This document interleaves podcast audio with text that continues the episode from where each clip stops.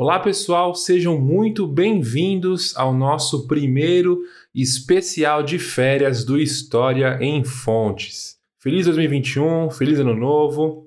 Se você é novato no nosso podcast, está chegando pela primeira vez, nós somos um podcast de divulgação de história. Eu, Victor Alexandre, sou aluno de história de uma universidade pública e eu compartilho nesse podcast o conteúdo e as leituras que nós temos em aula. Além disso, também disponibilizamos um material para professores de história usarem nosso podcast em sala de aula. Bom, esse aqui foi um breve resumo do que fazemos, do que fizemos no ano passado, mas esse programa que você está ouvindo é nas nossas férias, relaxando, tomando água de coco, deitado numa rede. Não, brincadeira. Nós aqui estamos trabalhando e em aula, mas vamos fingir que estamos de férias. No mês de janeiro, a cada quarta-feira, iremos fazer uma indicação de leitura para você curtir esse mês que, em geral, é mais sossegado. Então, quatro pessoas diferentes irão indicar quatro livros diferentes. É isso, pessoal, bem simples. Aproveite esse mês de janeiro e em fevereiro os nossos programas tradicionais vão voltar. Siga o nosso Instagram, História em Fontes, para ficar ligado no que está por vir. Bora para a primeira indicação e roda a vinheta. Fui!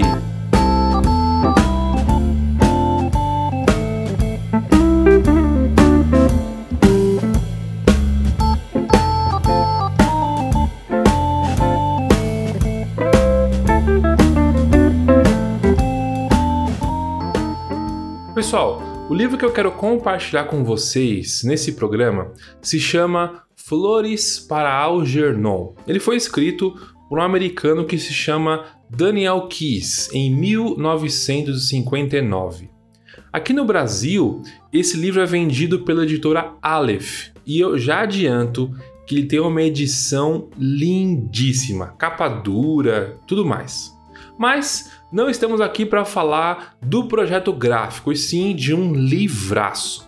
Se você que está me ouvindo não tem muito hábito de leitura, esse pode ser um livro para você começar, porque ele não é tão grande. Flores para Algernon tem 280 páginas que elas viram praticamente sozinhas. Mas por que eu trouxe esse livro em específico para vocês e não qualquer outro? Bom, Flores para Algernon é um romance de ficção científica que tem como personagem principal Charlie Gordon. Charlie é um homem de um pouco mais de 32 anos que ele possui uma espécie de deficiência cognitiva e por isso o seu QI é baixíssimo. Mesmo com algumas limitações relacionadas ao seu intelecto, o Charlie trabalha numa padaria fazendo aqueles serviços mais básicos né, de limpeza, arrumação e também frequenta uma escola especial onde ele aprende a ler e escrever. Essa escola ela é vinculada a um instituto de pesquisa em psicologia que vai encontrar em Charlie a oportunidade de realizar uma experiência muito inovadora, digamos assim. É um procedimento, uma cirurgia que é capaz de aumentar o QI do indivíduo. A gente bate o olho nessa história e fala: opa, eu, eu também quero uma dessa, né? Ia ser muito mais fácil. Um dos pontos mais legais desse livro é o fato dele ter sido escrito em primeira pessoa. Então, é como se nós estivéssemos na cabeça do Charlie. Além disso, esse livro é escrito em formato de relatórios, do início ao fim, são os relatórios que o próprio Charlie precisa fazer como parte desse procedimento da cirurgia que o Charlie vai passar. Então a gente acompanha o Charlie pré-operação, as expectativas que o Charlie tem, quais são os seus desejos em fazer essa cirurgia. Ele quer ficar mais inteligente porque ele vai conseguir compreender as aulas de ler e escrever, que para ele são um pouco difíceis, ele vai conseguir dar risada com seus amigos. Enfim, Charlie quer ser inteligente, porque o próprio Charlie diz que quando ele for inteligente, ele vai ser alguém. Então, como eu disse, o livro todo é escrito em primeira pessoa, a gente vê Charlie pensando através dos seus relatórios de progresso. É muito legal o livro ter sido escrito dessa forma, em primeira pessoa, e usando os relatórios que o Charlie faz, porque a gente consegue ver a evolução desse personagem. Quando o Charlie ainda não fez a cirurgia, é até um pouco difícil ler o livro nessa parte, porque tem muitas palavras erradas, falta de pontuação, as ideias não têm muito, muita ligação entre elas, sabe? Tanto que na Amazon tinha um aviso para o pessoal que ia ler no Kindle dizendo que a edição não tinha erros de português, era de propósito. O livro não tinha erro, erros gráficos, palavras comidas, palavras escritas erradas. Era proposital. O autor quis que fosse dessa maneira.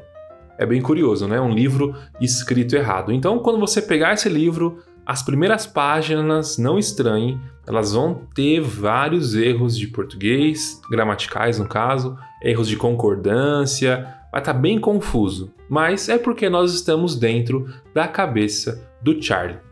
Esse recurso que o autor usou eu achei fantástico, porque a gente consegue perceber o avanço que o Charlie está tendo depois da cirurgia. As palavras vão ficando mais complexas, vão sendo escritas corretamente, os raciocínios vão ficando mais longos e mais complexos. E Charlie também começa a ver a si mesmo e o seu redor de uma outra maneira. Flores para Algernon tem esse nome porque Algernon é um rato de laboratório que passou pelo exato procedimento que Charlie fez.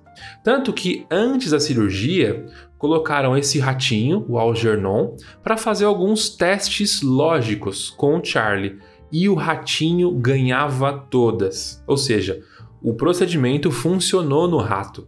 O rato ficou mais inteligente. Então a gente vê até uma certa disputa entre o rato Algernon e o Charlie.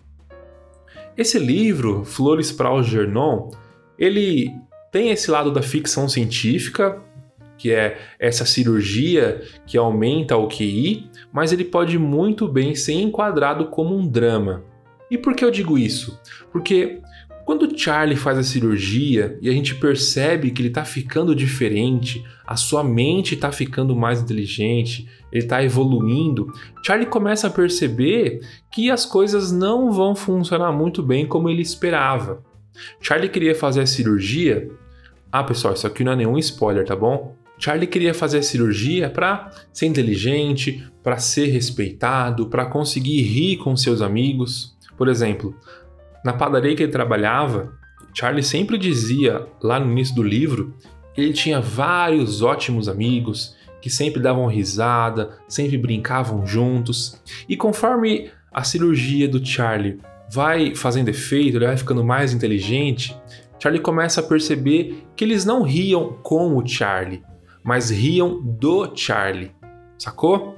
Então é bem legal por um lado, né? É bem legal a gente ver esse desenvolvimento, mas por outro lado é muito triste a gente ver como o Charlie passa a encarar o mundo, passa a perceber como ele era desvalorizado, como ele não era respeitado, como as pessoas abusavam dele. Essa parte é muito, muito triste.